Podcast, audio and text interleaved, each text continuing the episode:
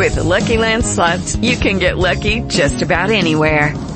This is your captain speaking. Uh, we've got clear runway and the weather's fine, but we're just going to circle up here a while and uh, get lucky. No, no, nothing like that. It's just these cash prizes add up quick. So I suggest you sit back, keep your tray table upright, and start getting lucky. Play for free at LuckyLandSlots.com. Are you feeling lucky? No purchase necessary. Void where prohibited by law. 18 plus terms and conditions apply. See website for details. Okay, round two. Name something that's not boring. A laundry? Ooh, a book club. Computer solitaire, huh?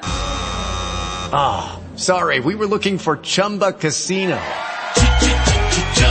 That's right. ChumbaCasino.com has over 100 casino style games. Join today and play for free for your chance to redeem some serious prizes. ChumbaCasino.com. No purchase necessary. Full prohibited by law. 18 plus terms and conditions apply. See website for details. Cuán firme cimiento se ha dado.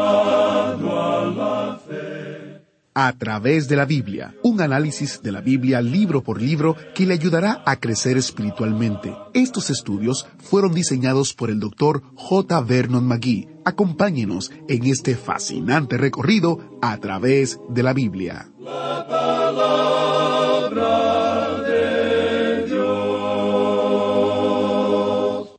Una de las mayores bendiciones en nuestras vidas es servir a Dios de una manera única, en un lugar único, durante una temporada específica. Hacer algo que realmente importa en el programa de Dios. Soy Geiel Ortiz, dándole la bienvenida a A través de la Biblia. Hoy nuestro maestro Samuel Montoya nos llevará a través de Deuteronomio capítulo 31. Esta será la cuarta y última sección de este libro que el doctor Magui llamó un requiem a Moisés. Pero Moisés no se jubiló sin preparar a una generación de jóvenes para entrar en la tierra que Dios les había prometido. Mientras usted busca Deuteronomio capítulo 31 en su Biblia o encendiendo su Biblia, permítame leer una carta del autobús bíblico de una familia que también está preparando a sus hijos para el futuro.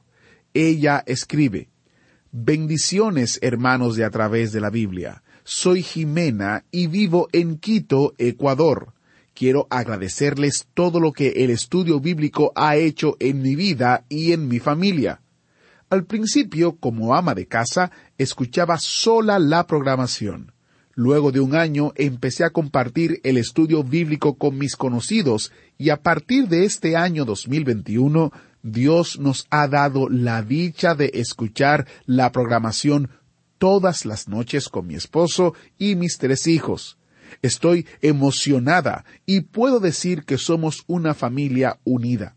Les quiero mucho en el amor de Cristo a todos mis compañeros de viaje, al conductor de este transporte y pido a Dios que nunca se termine este viaje del conocimiento de su palabra en a través de la Biblia, ya que forman parte de mi vida diaria.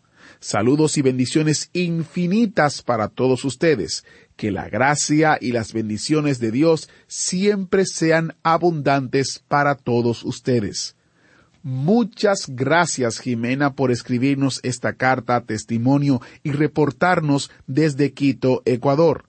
Qué bueno es saber que compartes con otros, incluyendo con tu familia, lo que estás aprendiendo y el programa. Gracias por servirnos de ejemplo y de motivación. ¿Qué tal si oramos para iniciar el estudio de hoy, luego de esta interesante carta? Padre Celestial, gracias por tu fidelidad de una generación a otra. Tu palabra nos enseña y nos satisface con verdad y bondad. Te pedimos que fortalezcas nuestra fe hoy mientras escuchamos y trae a más personas a ti a través de tu verdad. Te lo pedimos confiando en el nombre de Jesús. Amén. Ahora iniciamos nuestro recorrido bíblico de hoy con las enseñanzas del Dr. Magui en la voz de nuestro hermano Samuel Montoya. Continuamos hoy nuestro estudio en el libro de Deuteronomio y llegamos al capítulo 31. En este capítulo encontramos los últimos consejos de Moisés. Hemos llegado ahora a la última sección del libro de Deuteronomio, que es un requiem a Moisés y se extiende desde este capítulo 31 hasta el capítulo 34. Esta última sección de Deuteronomio principia con el quinto discurso de Moisés que él dio a los hijos de Israel y que se encuentra en este libro. Llegamos al final de la vida de Moisés. Todo lo que hemos estudiado hasta aquí del Antiguo Testamento ha sido escrito por Moisés, y gran parte de ello ha sido acerca de Moisés mismo. Ha sido una persona clave desde el tiempo que salieron los israelitas de la tierra de Egipto. Se ha interesado por Israel durante cuarenta años. Nos ha dejado un registro de los ciento veinte años de su vida. Y ahora se prepara para morir. Leamos pues los primeros dos versículos de este capítulo treinta y uno de Deuteronomio.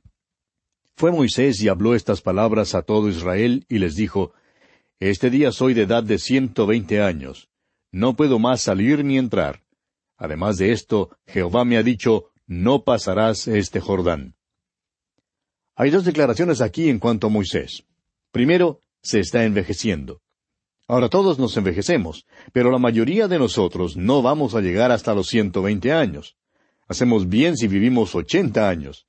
Sin embargo, nos sorprendemos del número de cartas que recibimos de nuestros oyentes que tienen entre la edad de ochenta y cien años. No nos dábamos cuenta de que había tantos.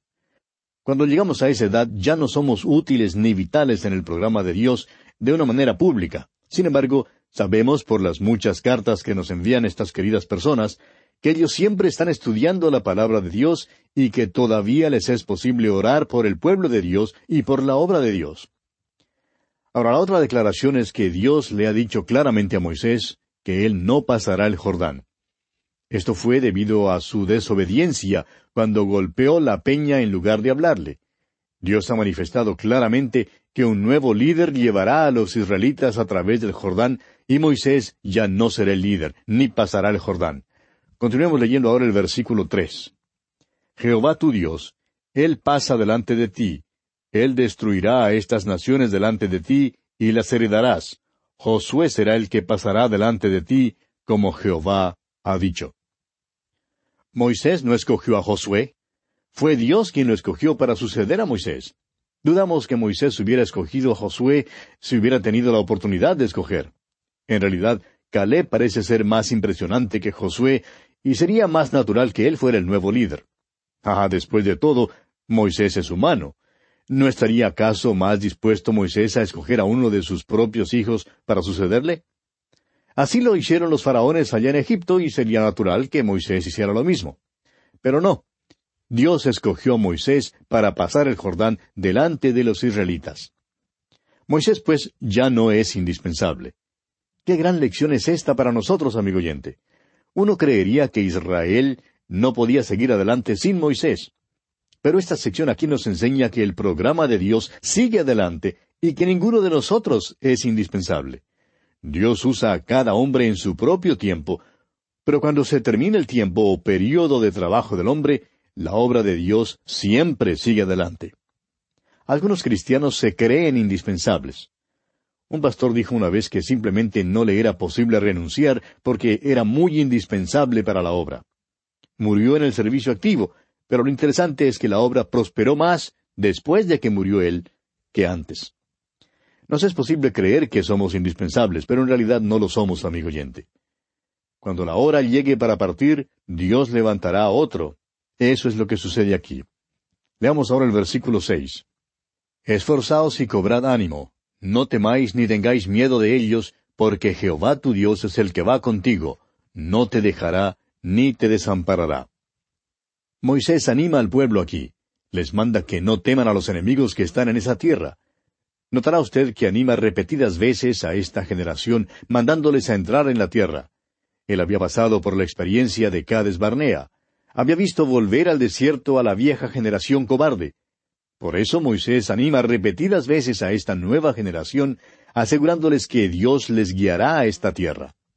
Ahora el versículo siete de este capítulo treinta y uno de Deuteronomio dice y llamó Moisés a Josué y le dijo en presencia de todo Israel, Esfuérzate y anímate, porque tú entrarás con este pueblo a la tierra que juró Jehová a sus padres que les daría, y tú se la harás heredar.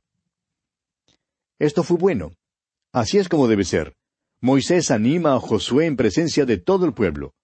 Al animar a Josué, también anima al pueblo. Continuemos ahora con el versículo ocho. y Jehová va delante de ti, Él estará contigo, no te dejará ni te desamparará, no temas ni te intimides. Esta fue la misma lección que tuvo que aprender Isaías. El capítulo seis de la profecía de Isaías principia de la manera siguiente. En el año en que murió el rey Usías, vi yo al Señor sentado sobre un trono alto y sublime. Pobre Isaías. Usías había sido un rey bueno, pero ahora estaba muerto y por eso Isaías creía que las cosas iban a andar mal. Otro rey se levantaría y la nación se arruinaría, por decirlo así. Pero ¿qué halló Isaías cuando entró en el templo? Se dio cuenta de que Dios todavía estaba sentado sobre el trono. El verdadero rey de Israel y de Judá todavía estaba sentado en el trono. Él no estaba muerto, ni siquiera estaba enfermo. Esta idea de que Dios está muerto es un informe muy malo. Lo habían empleado antes. E Isaías tuvo que aprender que Dios todavía estaba guiando a su pueblo. Moisés, pues, anima al pueblo, diciéndole que Dios irá delante de ellos en la tierra. Veamos ahora el versículo nueve. Y escribió Moisés esta ley, y la dio a los sacerdotes, hijos de Leví, que llevaban el arca del pacto de Jehová, y a todos los ancianos de Israel. Usted recordará, amigo oyente, que el libro de Deuteronomio es la colección de los discursos de Moisés. Hay ocho discursos en total. Primero fueron pronunciados y luego fueron escritos. Pero aquí Moisés escribió esta ley. Este ha sido el más reñido de los ataques que se lanza contra la Biblia. La hipótesis es que Deuteronomio fue escrito más tarde por un sacerdote y que Moisés no lo escribió. Amigo oyente, se ha comprobado que el arte de escribir existía antes del tiempo de Moisés. Sin embargo, este tipo de ataque contra la Biblia todavía sigue y resulta en el liberalismo y el modernismo. Ahora en este tiempo, cuando los israelitas están para entrar en la tierra prometida, uno creería que Dios no los llevaría a esta tierra si hubiera la probabilidad de que fallaran. Sin embargo, Dios le dice a Moisés aquí exactamente lo que pasará. Cuando entren en la tierra, volverán las espaldas a Dios. Dios conoce la naturaleza humana, amigo oyente, conoce el ser suyo y el mío. Él sabe que nosotros nos apartaríamos de Él dentro de los próximos diez minutos si no fuera porque Él nos mantiene cerca de Él. Bien, pasemos ahora al versículo catorce, y leamos hasta el versículo diecisiete, y veamos cómo el Señor habla con Moisés. Y Jehová dijo a Moisés, He aquí se ha acercado el día de tu muerte. Llama a Josué, y esperad en el tabernáculo de reunión para que yo le dé el cargo. Fueron pues Moisés y Josué, y esperaron en el tabernáculo de reunión. Y se apareció Jehová en el tabernáculo, en la columna de nube, y la columna de nube se puso sobre la puerta del tabernáculo. Y Jehová dijo a Moisés, He aquí tú vas a dormir con tus padres, y este pueblo se levantará y fornicará tras los dioses ajenos de la tierra a donde va para estar en medio de ella, y me dejará e invalidará mi pacto que he concertado con él. Y se encenderá mi furor contra él en aquel día, y los abandonaré, y esconderé de ellos mi rostro y serán consumidos. Y vendrán sobre ellos muchos males y angustias, y dirán en aquel día, ¿No me han venido estos males porque no está mi Dios en medio de mí? Ahora sabemos que hay quienes creen que en el día de hoy somos diferentes. Señalan con el dedo a Israel, pero dicen que nosotros no nos apartaríamos de Dios. Amigo oyente, permítanos decirle que el Señor Jesús dijo lo mismo allá en el Evangelio según San Lucas, capítulo 18, versículo 8. Dijo el Señor Jesús, Pero cuando venga el Hijo del Hombre, ¿hallará fe en la tierra? Se predice la apostasía de la Iglesia en el Nuevo Testamento, así como Dios predijo la apostasía de Israel en el Antiguo Testamento. Hoy en día usted y yo vivimos en tiempos de apostasía, amigo oyente. Hay cosas que en realidad hieran la sangre. Usted puede encontrar iglesia tras iglesia que se ha hundido en el liberalismo. Iglesias que una vez eran conservadoras y predicaban ni más ni menos que la palabra de Dios. Pero quitaron el énfasis de la palabra de Dios y se sumergieron en un desvío total de la fe. Hemos visto a hombres que han hecho decisiones de fe abandonar las cosas de Dios. Y no crea que a usted no le puede ocurrir lo mismo, amigo oyente. Es por eso que oramos a Dios que nos mantenga cerca de Él. Bien, pasemos ahora al versículo 19 y leamos hasta el versículo 21 de este capítulo 31 de Deuteronomio. Ahora pues, escribíos este cántico y enséñalo a los hijos de Israel. Ponlo en boca de ellos, para que este cántico me sea por testigo contra los hijos de Israel. Porque yo los introduciré en la tierra que juré a sus padres, la cual fluye leche y miel, y comerán y se saciarán y engordarán, y se volverán a dioses ajenos y les servirán, y me enojarán e invalidarán mi pacto. Y cuando les vinieren muchos males y angustias, entonces este cántico responderá en su cara como testigo, pues será recordado por la boca de sus descendientes, porque yo conozco lo que se proponen de antemano antes que los introduzca en la tierra que juré darles. La música es un elemento muy importante, amigo oyente. Alguien ha dicho, déjame escribir la música de una nación y no me importa quién escriba las leyes. La música influye mucho en todos nosotros. La música dice algo, tiene que llevar un mensaje, debe traernos más cerca al Señor Jesús. Mucha de nuestra música hoy en día trata de alcanzar la generación moderna, eso es verdad, pero falla al no darle el mensaje del Evangelio de Jesucristo. Ahora, el cántico de Moisés, propiamente dicho, lo encontramos en el capítulo siguiente, el capítulo treinta y dos de Deuteronomio. Pasemos ahora al versículo veinticuatro en este capítulo treinta y uno que estamos considerando, y leamos hasta el versículo veintiséis. Y cuando acabó Moisés de escribir las palabras de esta ley en un libro hasta concluirse, dio órdenes Moisés a los levitas que llevaban el arca del pacto de Jehová, diciendo, Tomad este libro de la ley y ponedlo al lado del arca del pacto de Jehová vuestro Dios, y esté allí por testigo contra ti. Recuerde usted que estamos en la sección del libro de Deuteronomio que hemos intitulado El Requiem de Moisés. Y él está dando su informe oficial a la nación. Llama a las doce tribus, así como Jacob hizo cuando llamó a sus doce hijos. Los doce hijos ahora han llegado a ser las doce tribus de Israel, y son una nación grande. Moisés les pide pues que se acerquen a él. Ahora este libro no era un libro así como los que tenemos hoy en día. Era más bien un rollo, o bien pudo haber sido una tabla de barro. Sin embargo, en los tiempos de Moisés tenían rollos, y esta ley probablemente fue escrita en un rollo. Leamos pues los versículos finales de este capítulo 31 de Deuteronomio, los versículos 27 al 29. Porque yo conozco tu rebelión y tu dura cerviz. He aquí que aun viviendo yo con vosotros hoy, sois rebeldes a Jehová, cuanto más después que yo haya muerto. Congregad a mí todos los ancianos de vuestras tribus y a vuestros oficiales, y hablaré sus oídos estas palabras, y llamaré por testigos contra ellos a los cielos y a la tierra. Porque yo sé que después de mi muerte ciertamente os corromperéis y os apartaréis del camino que os he mandado, y que os ha de venir mal en los postreros días, por haber hecho mal ante los ojos de Jehová, enojándole con la obra de vuestras manos. Permítanos decir, amigo oyente, que esta declaración que Moisés hizo hace alrededor de tres mil quinientos años todavía es exacta, todavía es verdadera. Ha sido cumplida de una manera bien literal. Es verdad en cuanto a toda la familia humana. El género humano, amigo oyente, aparte de Dios, se corromperá completamente. Necesitamos solamente mirar en nuestro derredor hoy en día para ver que esto todavía es cierto, todavía es verdad. Y así pues concluimos nuestro estudio del capítulo 31 de Deuteronomio. Llegamos ahora al capítulo 32. En este capítulo encontramos el cántico de Moisés. El cántico de Moisés fue un gran cántico que la nación debía aprender. Era como su himno nacional, su himno patriótico.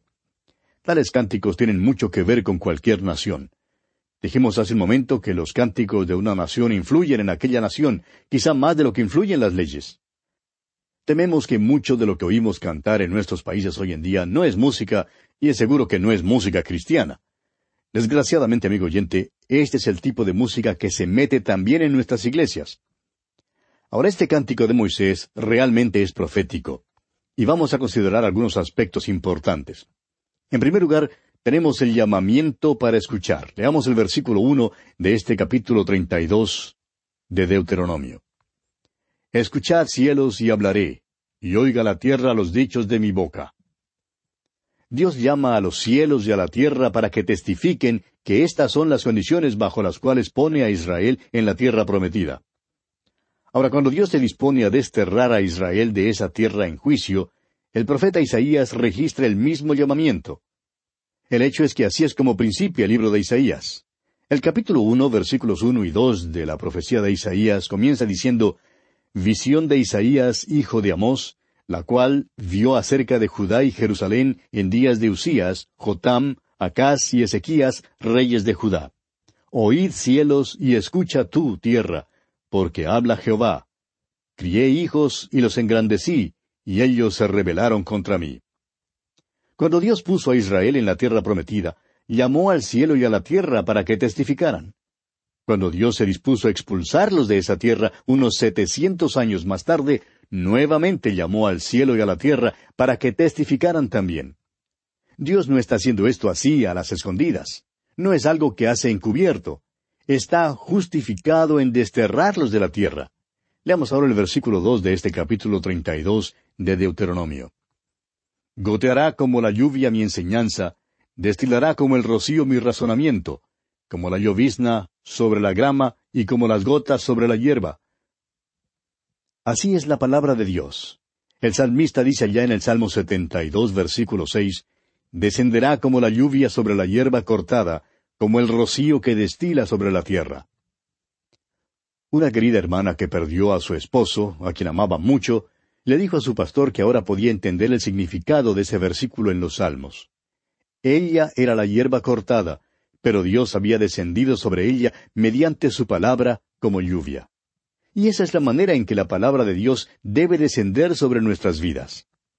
Hay algunas regiones en nuestros países que durante el verano lucen secas y áridas por la escasez de la lluvia. Pero cuando viene el invierno y desciende la lluvia, todo cambia. Los árboles reverdecen, las plantas cobran vida, salen las flores, todo cambia.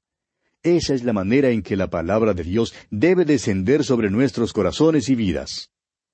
Continuemos ahora con el versículo tres de este capítulo treinta y dos de Deuteronomio. Porque el nombre de Jehová proclamaré, engrandeced a nuestro Dios. ¿Cuán poco de nuestra literatura hoy en día, amigo oyente, exalta a Dios o tiene algo bueno que decir en cuanto a Él? Por lo general, toman su nombre en vano, y eso si lo emplean en alguna forma. Ahora el versículo cuatro de este capítulo treinta y dos de Deuteronomio dice Él es la roca cuya obra es perfecta, porque todos sus caminos son rectitud. Dios de verdad y sin ninguna iniquidad en él. Es justo y recto. Es que este es un cántico acerca de la roca. La palabra roca se usa como siete veces en este cántico. Tanto Dios el Padre como el Señor Jesucristo se llaman roca. Hoy en día Cristo es la principal piedra del ángulo. Dios es la roca, su obra es perfecta. Este cántico, pues, exalta a Dios. Y hoy nosotros también debemos exaltarle.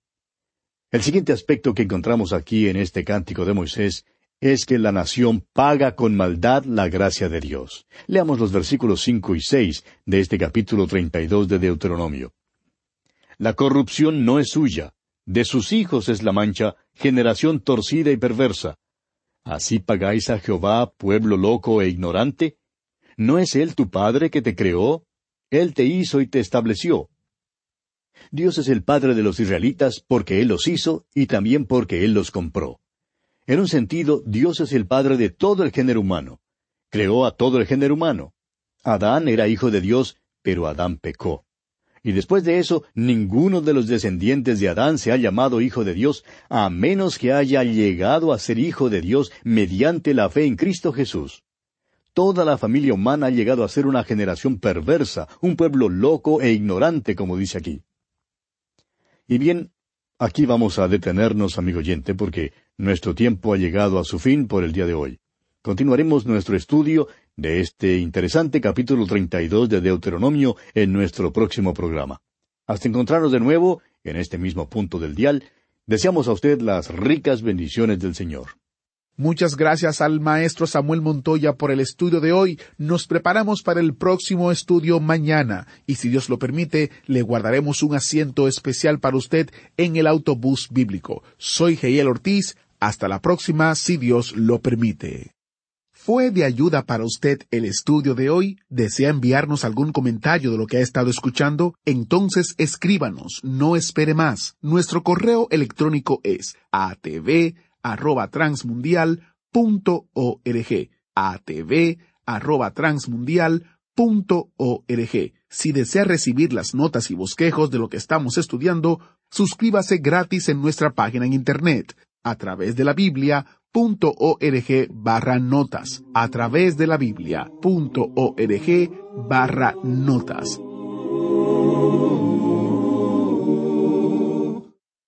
Dale más potencia a tu primavera con The Home Depot. Obtén una potencia similar a la de la gasolina para podar, recortar y soplar con el sistema OnePlus de 18 voltios de Ryobi desde solo 89 dólares. Potencia para podar un tercio de un acre con una carga.